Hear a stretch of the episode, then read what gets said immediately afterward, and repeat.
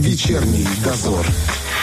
Продолжается вечерний дозор в студии Валентина Демидова и Роман Трощинский. Друзья, весна и лето 92 -го года – это, конечно, одни из самых вот тяжелых и трагичных времен в истории становления Приднестровья. Немалую важную роль в разжигании конфликта на Днестре сыграли террористы Илье и Лашку и возглавляемая им группа «Бужор». И в конце прошлой недели в Тирасполе прошла премьера документального фильма «Кровавый пион», как раз посвященного преступлениям этого террориста. Об этой ленте, а также о событиях 92 -го года года мы поговорим сегодня в нашей студии свидетель по делу Илашку Александр Дмитриевич Чернов. Здравствуйте. Здравствуйте.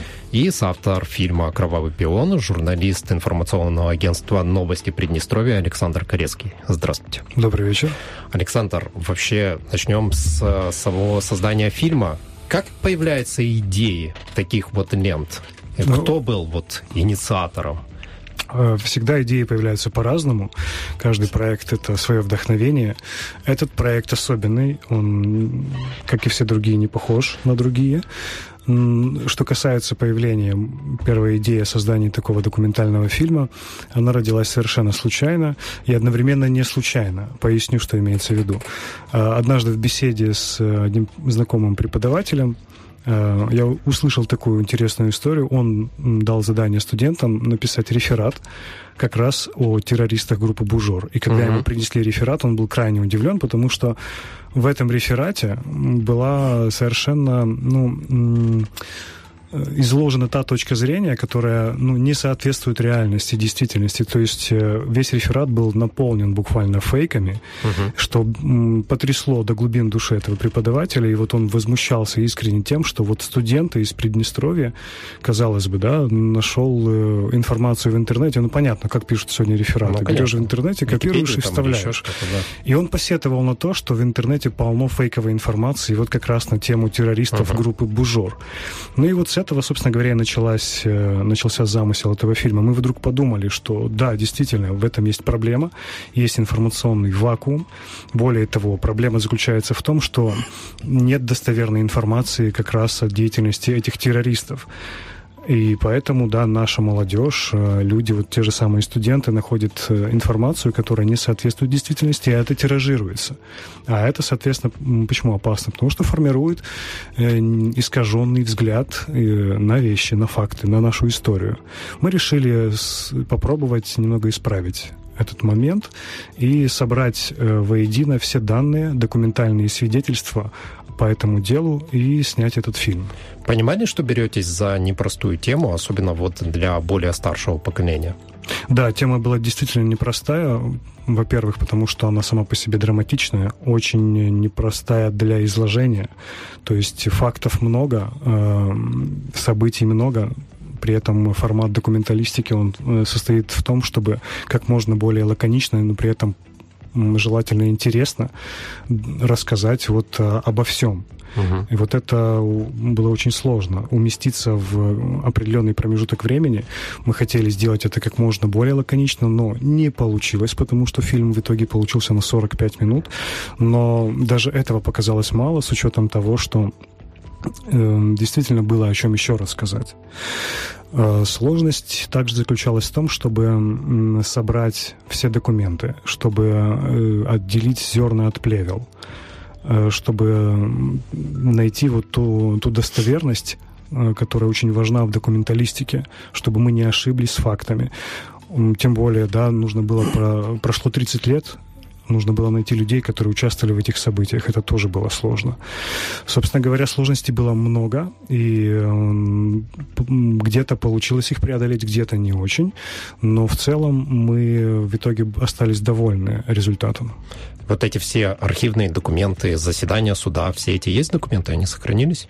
Да, конечно, мы, нам удалось найти эти документы, нам удалось найти само дело Илашку. Угу. Благодаря тому, что в свое время Анна Захаровна Волкова, она сегодня занимает пост э, совет, государственного советника президента Приднестровской да. Молдавской Республики. Она написала на основании документов книгу «Дело террориста Илашку». Мы начали с изучения этой книги, и она нам очень помогла, потому что мы смогли выстроить цепочку сценария, мы смогли понять, кто нам нужен из э, героев, мы смогли э, понять, какие документы нам нужны, э, нам нужно найти. Э, благодаря взаимодействию министерств, ведомств нам удалось получить эти документы, изучить, обработать и, собственно говоря, сделать э, определенные выводы и написать на основании этого сценарий. Не боязно было прикасаться вообще к такой теме? Я имею в виду, вот смотрите, 92 год, трагичные события. А у самих есть какие-то воспоминания об этом? Ну, Или... мы, лично мне тогда было 10 лет. Мне поэтому... столько же. Да, то есть не, я видел только проезжающие мимо бронетранспортеры, ага. я слышал выстрелы, где-то взрывы, но так, чтобы видеть саму войну не доводилось, потому что я не жил в Бендерах или не ага. жил в Дубасарах. А, поэтому вот мимо меня прошло, но... Я поясню просто. Я, вот, например, у меня отец защитник Приднестровья, и я отлично помню, как он уходил, и какие это были у матери слезы. И вот когда ты прикасаешься к этой теме, ты берешься вот, что это серьезно, и э, вызов стоит перед тобой непростой. Вот не было такого, что какого-то мандража или чего-то еще, когда ты понимаешь, а вдруг не справлюсь? Ну да, безусловно, тема очень сложная, и мы э, действительно думали о том, что мы не готовы в профессиональном плане для того, чтобы вытянуть эту тему uh-huh. и сделать на достойном уровне. Поэтому мы на протяжении всего процесса работы над фильмом мы переживали, а сможем ли мы сделать так, как мы это видим? Получится ли у нас? Тем более, как вы отметили, тема действительно сложная. Э, мандража относительно самой темы не было, потому что как раз нами двигало желание разобраться до конца дойти до сути, найти эту правду, э, раскрыть все детали. Тех, в техническом плане, да, мы очень, мы очень, э, можно сказать, сомневались, угу. получится ли у нас сделать все так, как надо. Где-то не получилось, потому что была мысль сделать э, игровую реконструкцию, то есть э, дополнить фильм вот такими вот отдельными uh-huh. игровыми моментами, э, ну, например, как, к примеру, ведущий на фоне э, сцены, где террористы что-то замышляют, uh-huh, или, uh-huh. К примеру, ведущий... Да, ведущий рассказывает ага. об обыске, при этом находясь в самом процессе обыска. То есть добавить некоторый элемент присутствия в, в, в, самой, в самом сценарии. Вот мы был такой замысел, к сожалению, он не удался в связи с тем, что у нас были известные события недавние, да, террористические, угу. уже нового времени. Поэтому нам пришлось отказаться от таких моментов, потому что они достаточно трудоемкие, и министерства и ведомства были заняты совсем другими вещами, да, другими делами, не смогли бы нам в этом помочь. Раз... Работая над фильмом, естественно, разбирались в теме, познакомились поближе с Ильей Лашку. Расскажите, кто он такой? Ну, Илья Лашку — личность... Эм очень, э, я бы не сказал, что она неоднозначная, как раз конкретная. Мы знаем, кто это такой, мы знаем, что это за человек, мы знаем о том, что он появился здесь из э, Молдовы, то есть он не приднестровец, он просто был направлен на работу сюда, uh-huh. был экономистом в одном из колхозов, там известно, что он проворовался. Как-то вот в конце 80-х годов на волне национализма он решил, видимо, как-то самоутвердиться, потому что персона и Лашку достаточно такая не, нестабильная. Как вспоминал один из журналистов э, питерского издания, он э, вообще не вел себя совершенно аморально, прямо это его цитата. Поэтому вот такой вот человек, он почувствовал, что он находится, что вот пришло его время, время для его выхода на сцену, да, это был некий такой маленький Наполеон, можно сказать, угу. в плохом смысле этого слова. Э, человек, который хотел э, обладать властью, хотел как-то проявить себя именно так, чтобы его заметили.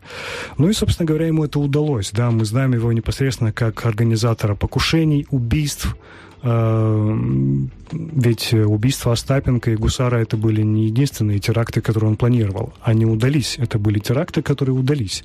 Но были еще и другие теракты, которых, э, которые, к счастью, благодаря нашим правоохранительным органам, и, кстати, главному свидетелю по делу Александру uh-huh. Чернову, который к нам, у нас здесь э, с нами сегодня присутствует, а, вот группу удалось задержать, и, соответственно, да, все эти остальные теракты были предотвращены, в общем, они не удались. Да, да совершенно да. верно.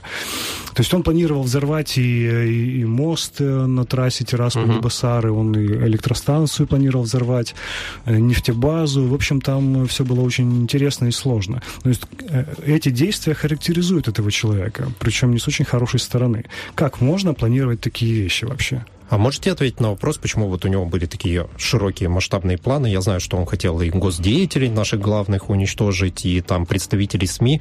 Почему он в первую очередь нанес удар по э, депутатам Слободзейского района? Да, это очень хороший вопрос. Мы тоже задавались этим вопросом, и э, вот что мы обнаружили. Дело в том, что Слободейский район, ну, э, он был один из самых развитых, да, в советское, в советское время, в советском периоде.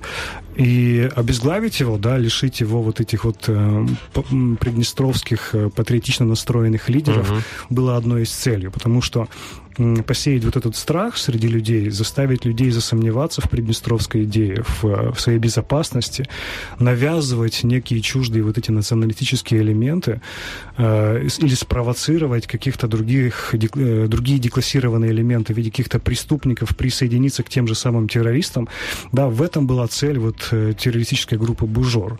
Они хотели вот э, создать такую атмосферу, которая бы спровоцировала вот выход на, на, на сцену вот таких вот таких же, uh-huh. как и они, тех же самых бандитов, преступников, посеять беспорядок и страх.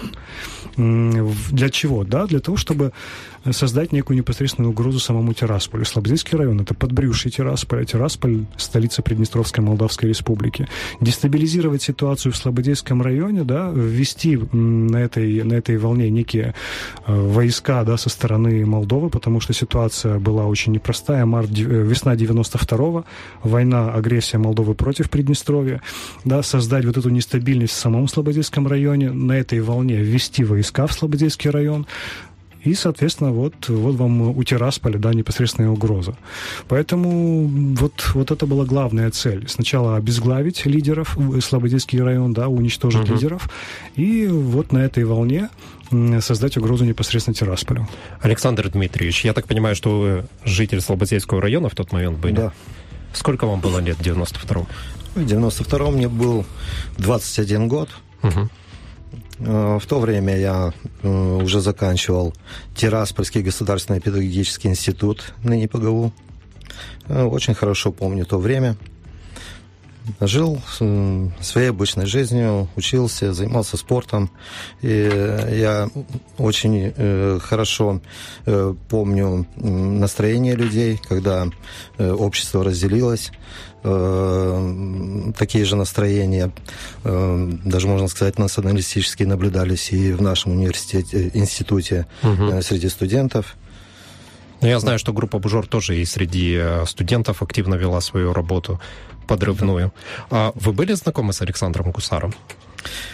С Александром Давыдовичем я знаком не был, но я очень хорошо знал его дочерей. Мы учились в одной школе. Uh-huh. Елена немного постарше меня, Екатерина немного помладше. Но мы всегда встречались в школе, здоровались. Но ну, вот в связи с развивающимися событиями э, фамилия Гусара э, все чаще была на слуху. Поэтому, ну как, мы знали. Мы знали, во-первых, что он был хорошим врачом. И после того, как э, э, было создано ополчение, АСТК, да, как, э, мы как бы считали, что ну, он входит в руководство нашего района и да. так далее. То есть лично не знал, но фамилию знал хорошо, она была всегда на слуху. К сожалению, вы стали ну, невольным свидетелем преступления, организованного против Александра Гусара. Расскажите, как это было? Понимаю, что это не просто, конечно, но... Ну, если вкратце, то э, в тот день, 8 мая, у меня должен был состояться э, последний звонок в институте, но э, супруга э, утром часов в 5 утра разбудила ну, с новостью о том, что э, ей пора в роддом. Так как я Э, заранее, э, как бы мы спланировали, э, что рожать будет в Тирасполе, Значит, я быстро э, скорректировал свои, свои планы на сегодня, решил ее отвезти в роддом, потом приехать в Слободею, оставить машину, угу. и уже на автобусе поехать в институт, да? да, в Тирасполь, потому что, ну, все-таки праздник. И э, вот на обратном пути уже я возвращался в Каргаше, меня остановил не жезлом, просто жестом голосовал человек в милицейской форме, капитан милиции. Но я решил его подвести, потому что, ну, во-первых, и время такое, я понимал, э, на каком э, положении, даже на казарменном положении находились в то время угу. сотрудники, сотрудники силовых, силовых да, органов. Я остановился, он спросил, еду, смогу ли я подвести его до Слободейского РВД. Я говорю, да, пожалуйста, садитесь. И он жестом показал, э, говорит, со мной еще двое сотрудников. Я говорю, пожалуйста. И он жестом им, их пригласил. Э, подошли двое в гражданском, э, с какими-то сумками хозяйственными и расположились на заднем сиденье. Капитан сел рядом, пассажирское сиденье. И мы поехали в конце э, Карагаша. Э, а все это время э, хочу вот дополнить. Те, кто находились сзади, они молчали, а капитан милиции на чистом русском со мной uh-huh. разговаривал, uh-huh. расспрашивал, кто я, откуда и так далее. Затем он мне сказал, что в конце Карагаша должен выйти еще один их сотрудник. Подберем? Говорю, подберем. Ну, когда мы доехали уже до, до конца, как Карагаша, он говорит, ну, что-то он не вышел. Еще посмотрел на часы, по-моему, было э, что-то около половины девятого. Он говорит, он здесь живет буквально недалеко, давай свернем к нему. Угу. Это как раз было возле, вот здесь сейчас находится э, памятник Николаю Ивановичу Остапенко. Вот сюда я завернул направо. Э, доехали там до э, определенного места, он говорит, ну вот, вон его дом там, говорит, глуши машину, сейчас он выйдет. И вот в тот момент, когда я заглушил машину и потянулся за сигаретой, э, помню еще его слова, он говорит, о, парень, какая у тебя сигарета? И схватил меня за затылок и брызнул газом в глаза. В это время я услышал отчетливую молдавскую речь, но не ту молдавскую, которая, на которой мы говорим э, в Слободзее. Да. Да. Э, она очень отличается от молдавского правобережного языка. И вот эти вот доли секунды, я, я все понял.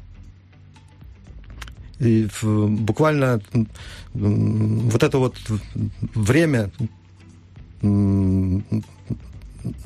я, я смог сориентироваться, и на молдавском э, я стал кричать, э, подождите, не убивайте, я только из роддома отвез жену в роддом, ждем ребенка.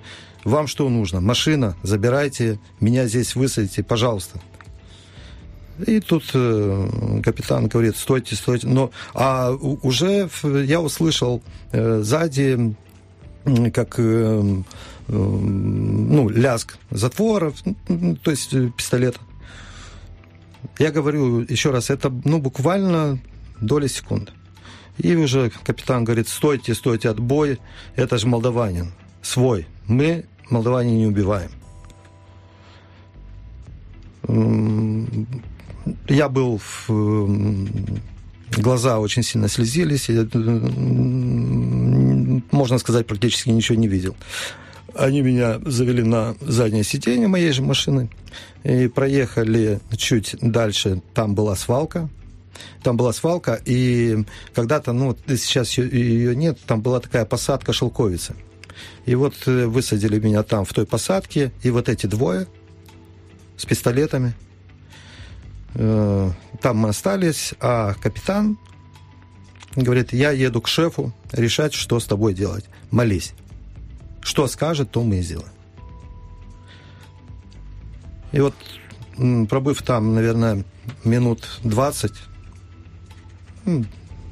где-то так, э, смотрю, подъезжает уже моя машина, за рулем сидел уже другой, угу.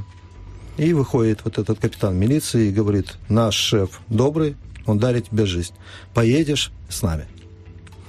Тут очень интересный момент, что как раз Александра заставили написать бумагу о сотрудничестве с да. Министерством безопасности Молдовы. То угу. есть это вот... Да-да-да. Mm. И дело в том, он, он зачем-то... Ну, зачем-то, ясно, зачем. Э, он полез в бардачок, а я буквально за день до этого ездил с матерью в Одессу. Там были паспорта. Угу. А, и, и он выписал все данные? Да, все данные и заставили, э, заставил написать мне заявление mm. о сотрудничестве. Да, действительно, то есть, если позволите небольшую ремарку, дело в том, что изначально планировалось что, по этому плану Илашку... Просто отобрать машину. Не, про, не только отобрать машину, но убить самого водителя. Да, это я понял. Это уже, да, на, на суде э, они говорили, что в тот день э, в планах у них было захватить э, машину обязательно с одиночным водителем, угу. водителя убить, закопать в районе свалки, угу. ну и дальше уже действовать по своему плану. Угу. Да, и здесь пошло не так то, что они захотели завербовать непосредственно вот Александра, эм, потому что, как стало известно впоследствии, все эти группы, и Бужор, и другие террористические группы, которые действовали на территории Приднестровья, их было около 30, они все были инспирированы, курируемы угу. Министерством безопасности Молдовы. И это очень важный момент. Они не действовали сами по себе. И в них входили не э, уроженцы Приднестровья, а как раз люди, которые приехали в разное время в Приднестровье и здесь работали и чем-то занимались. Uh-huh. Поэтому вот э, как раз вот именно вот то, что именно этими террористическими группами, да, сверху руководили, это вот э, очень важный принципиальный, я бы сказал, момент в этой теме. И то, что Александр э, сумел вот из этой ситуации выпутаться, сумел вот буквально, как он сам говорит, за долю секунды понять, как нужно действовать, он выбрал очень правильную тактику. Это прям инстинкт самосохранения. То есть он и подписал эту бумагу, и сделал все необходимое для того, чтобы остаться в живых. Это очень круто просто. Это меня поразило до глубины души. Вот сейчас, если Александр расскажет, что будет дальше, это просто невероятная история. Да, я вот э, хочу дополнить, что вот, допустим, если бы э, меня, ну, как и любого человека, да, там, э, по сценарию, да, сказали бы, вот, давай в определенный момент э, ты должен сказать то-то, то-то.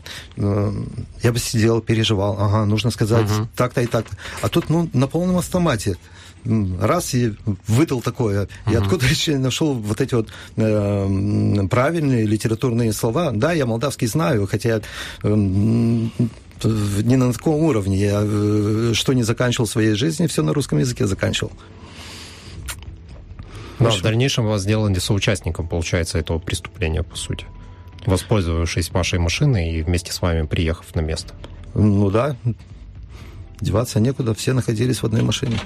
Проблема в том, что, я думаю, подробности люди смогут из фильма посмотреть, как происходило с вами и как происходило самоубийство. Вот. Проблема в том, что я знаю, что вас отпустили после этого всего и угрожали вашей семье сказали, чтобы вы никуда не пошли, что у вас есть э, документы, ну, что у них есть ваши данные все, что да. есть данные вашей семьи, что если что вы что-то скажете, то понятно, какие будут результаты. Как вы решились на то, чтобы все-таки пойти и рассказать? Да, именно так и было, э, когда уже после всего этого э, они отдали мне ключи от машины, и вот этот самый капитан говорит, приедешь домой, протрешь внутри машину, ну, там что есть дома, водка, самогон, угу. что-то спиртное.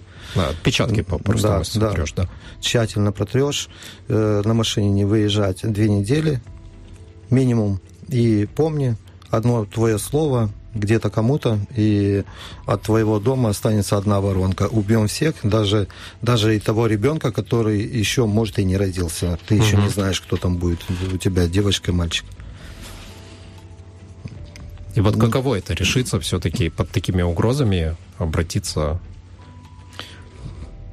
Да вы знаете, как-то ну, не думал я, я об этом.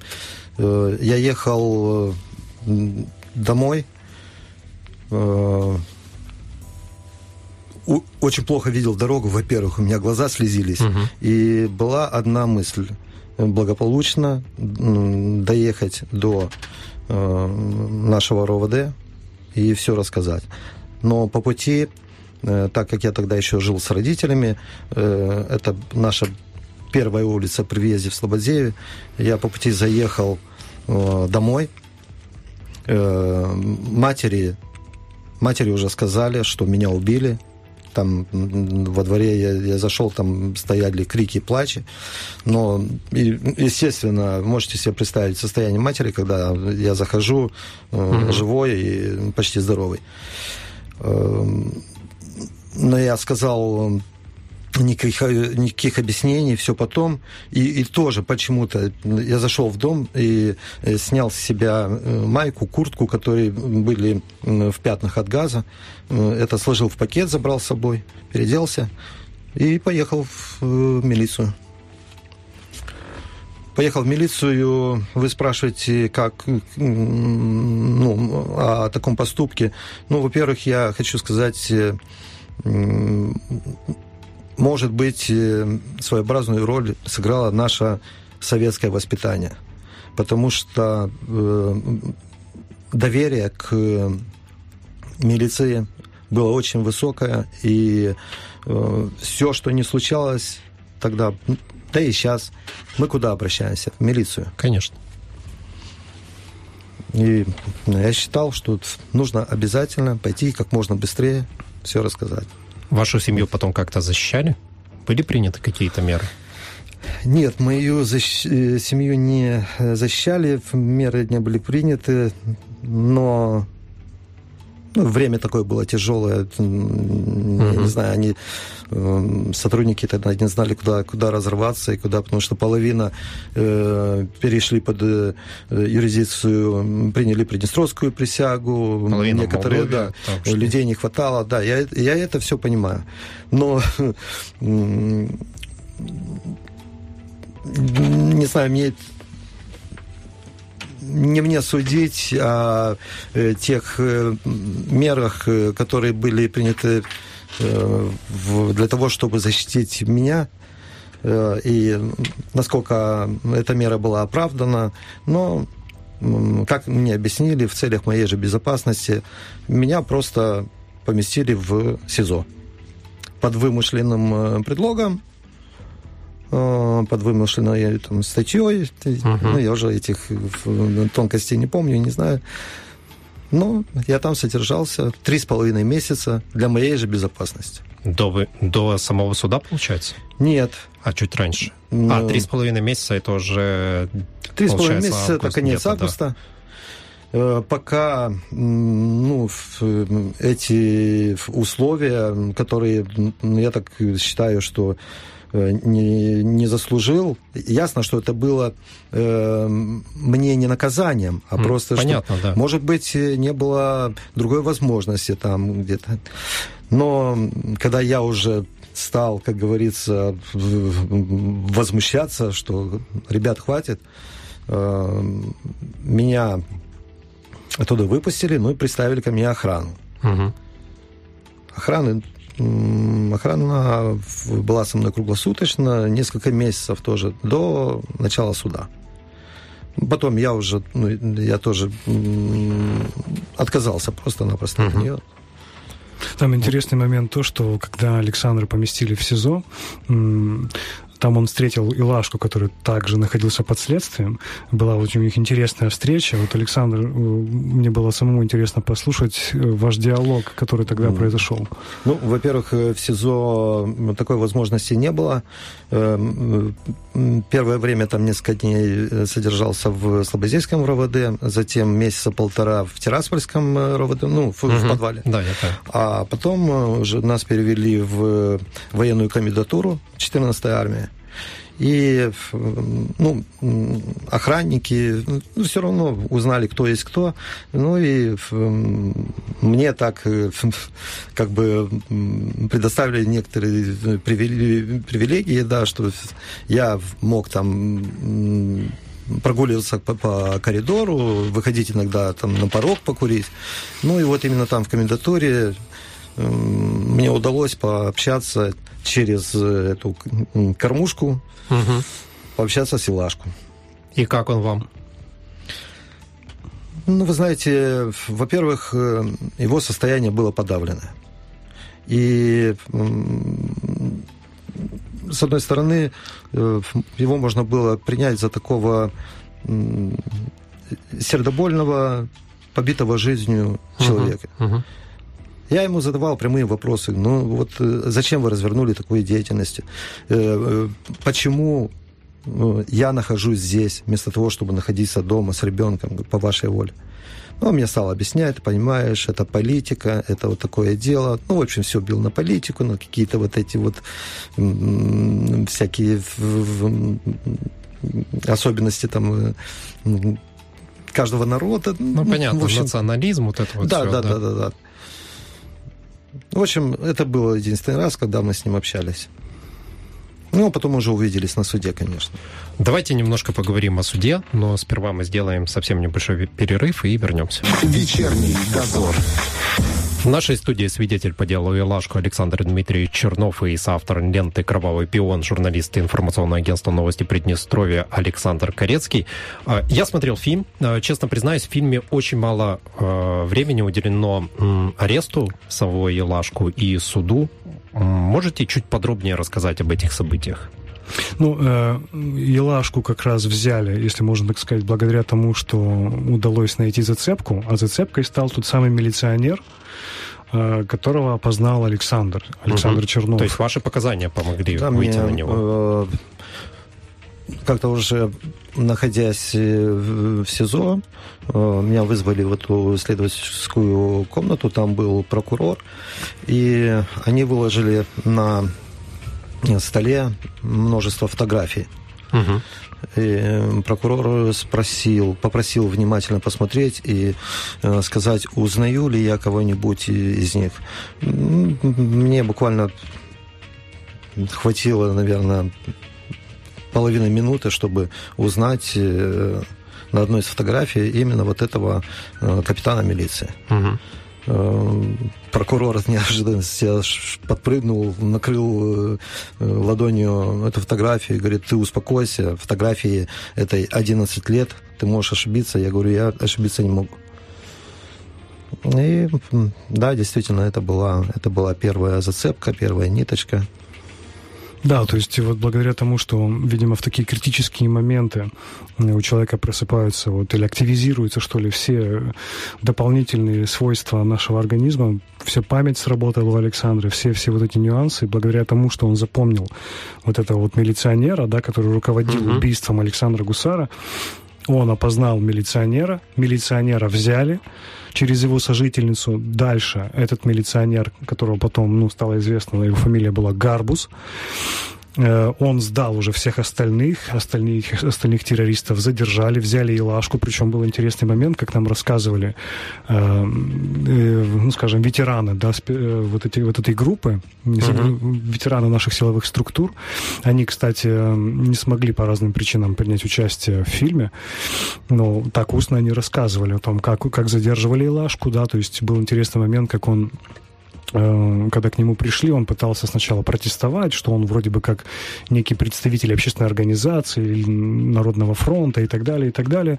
Но, соответственно, вот его, э, он спалился, если можно так сказать, на том, что на полу оказался магазин от автомата. Угу. И вот он попытался, конечно, ногой, ногой да. этот угу. магазин от автомата задвинуть за диван, но этого было достаточно для того, чтобы организовать обыск. Ну, а в процессе обыска уже там нашли все, что было, все, что у него было в доме. А в доме у него было и оружие, и взрывчатка, и деньги, и, и другие различные предметы, которые, понятное дело, незаконного, не, незаконно он хранил у себя дома. Ну, кроме, кроме Илашку взяли остальных членов э, террористической э, группы Бужор. Иван Сок, ну, в фильме это показано, как он э, пытался э, прикрыться пятилетним ребенком. То есть он забежал в тамбур, ну, коридор, где, да, где соответственно, заложники да, двери в другие квартиры, да, он угрожал, что, что сейчас он взорвет себя, взорвет угу. ребенка, это была пяти, шестилетняя или пятилетняя девочка. Э, но оперативники здесь сработали очень профессионально, они задержали его, причем очень так вот в доли секунды, как нам рассказывали, удалось и э, так, так осуществить эту операцию, что граната не взорвалась, и вторая граната, которая была у него в кармане, не, он, ему не удалось ее достать и так далее. И очень быстро, в июне 92-го, все э, террористы группы Бужор оказались уже на скамье подсудимых. В их отношении уже производились соответствующие следственные работы. И вот э, дальше начался над ними суд уже, когда, соответственно, собрали все необходимые материалы. Уже где-то э, в конце 92-го, начале 93-го этот суд состоялся. Э, и все, все свидетели выступали по этому делу. Э, стоит отметить, что согласно архивным кадрам э, террористы вели себя крайне неадекватно на самом суде. Сначала они вроде бы как... Вызывающие или неадекватные? Сначала, сначала вызывающие, но это ага. но не просто вызывающие, а именно неадекватно. Один из них, вот как раз тот, кто пытался прикрыться пятилетним ребенком, пытался в, из себя изображать душевно больного. То есть осознание угу. того, что им грозит за совершенные деяния, пришло очень быстро, и один из них вот смолодушничал и решил э, сыграть под э, сумасшедшего, чтобы якобы по невменяемости, да, получить какой-нибудь, я не знаю, там, спокойный срок в психбольнице. Но... Он же Игорю Николаевичу Смирнову писал письмо, чтобы его помиловали, что он на по колени... психическому здоровью? Или просто о помиловании? Ну, когда уже... А, все, я понял, пожалели, да, я вспомнил что... этот момент. Да, да. да, когда не удалось сыграть психбольного, он да, же решил сыграть на, на жалость. Да, террорист обращается к президенту страны, террорист, убивающий приднестровских патриотов, обращается к президенту этой страны с просьбой о помиловании. Это, конечно, тоже нонсенс. Это характеризует этих людей. Никакие они не борцы, как они себя изначально позиционировали, а элементарные убийцы.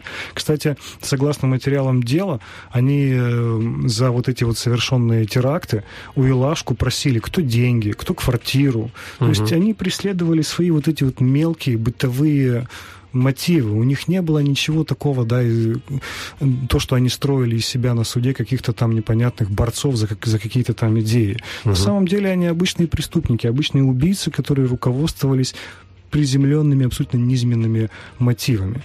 И когда для них стало доходить, что им грозит, что все, вся доказательная база собрана, что все, что, что они сделали, известно, тем более, когда они начали уже сотрудничать со следствием, они, потому что, ну как же по-другому, чтобы смягчить себе приговор, они показали, где у них находились схроны с оружием, где у них были явочные квартиры и так далее, и так далее. Как они совершали преступления, они все это рассказали сами. То есть э, никаких вообще э, таких нажимов на них не было. Меня, меня удивил э, Гарбус. Это первый, с первых же минут, как только его взяли, э, он начал сотрудничать. Э, он, потому что он, как бывший работник внутренних органов, понимал, как понимал, это работает, понимал да. э, что э, смягчит да, угу. э, наказание. И вот, лично я очень переживал, когда меня пригласили на очную ставку с Гарбузом. И когда Гарбуса спросили, э, видел ли он меня, и угу. если да, то при каких обстоятельствах, ну, обычные вопросы, да. Э, ну, э, вот я переживал, вот в этой ситуации же человек для того, чтобы себя выгородить, да, он мог бы наговорить всякого. Конечно, сказать, что это вы все придумали, да, да, да. что вы были членом группы, да? Ну, зашел совершенно спокойно, сразу сказал, да, говорит, вот я знаю этого человека, это Александр Чернов, он ни в чем не виноват, можете прямо сейчас его отпускать, а как все было, я расскажу. И буквально все по минутам ну, опять-таки, почему он решил сыграть в, в, вот так вот, да? Не от того, что у него широкая душа, uh-huh. и он решил искренне раскаяться. Он прекрасно понимал, что все теперь станет известно, что очень быстро все раскроется. А он, как бывший сотрудник органов внутренних дел, быстро понял, что ему грозит да, вплоть до высшей меры наказания. Тогда, в тот момент времени, еще у нас существовала смертная казнь. И он для того, чтобы хоть как-то, да, быстро смягчить себе этот приговор... И, и не по... только по этому делу. И не только по этому делу, действительно, да. Он решил уже просто рассказывать, быстро пошел на, на сотрудничество, угу. чтобы себе смягчить наказание. А сколько Гарпус получил лет? Я не помню не помню сколько, да, но, но, но меньше всех, и меньше его всех, вообще да. содержали отдельно, и даже на суде, там, на суде были сварены специальные для них клетки, угу. Гарбуса содержался отдельно. Ну да, каждый из этих террористов получил разный срок, от 5 до 15 лет. Угу. То есть э, там зависело. И только один Илашку получил э, высшую меру наказанию смертную казнь. Александр Дмитриевич, были на суде, когда Илашку выносили приговор? Конечно, был. Я очень э, хорошо помню, особенно первый день так как это преступление имело огромный резонанс. Суд проводился в ДК «Кировец». Угу. Было очень много народу. Э, суд был открытым, э, что говорило о том, что мы максимально открыты, прозрачны, что у наших э, следственных органов собрана достаточная, даже больше, чем достаточная доказательная база. В общем, этот суд был открытым, и туда мог прийти любой желающий, Э, жителей, э, жителей Тирасполя, Приднестровья. Э, желающих было настолько много, что зал был битком набит, и еще люди стояли на улице. Со стороны силовых органов были предприняты беспрецедентные меры по обеспечению безопасности. Угу. Был полностью оцеплен квартал. На крышах были снайпера. Ну и вот, вот это был первый день. Потом, конечно, все-таки суд э, длился достаточно долго. До конца 93-го, да? Да, да, чуть почти год. Угу. Да, тогда если не в каждый день, то через день. Вот по, по каким-то причинам э, то откладывался, то ну, там возникали э, новые обстоятельства. Э, народу немного поубавилось, но все равно на каждом заседании всегда было много людей. Что ощутили, когда Илашку дали смертный приговор? Да, я как-то мне тогда казалось, Но что... хотя бы легче стало? Что получили по заслугам, конечно. Мне, мне легче стало, начиная с того момента, когда я э, услышал, что... Узнал, что э, группу, группа задержана. Угу. Ну, а то, что получили по заслугам, конечно. И я помню эту реакцию в зале. Э, люди аплодировали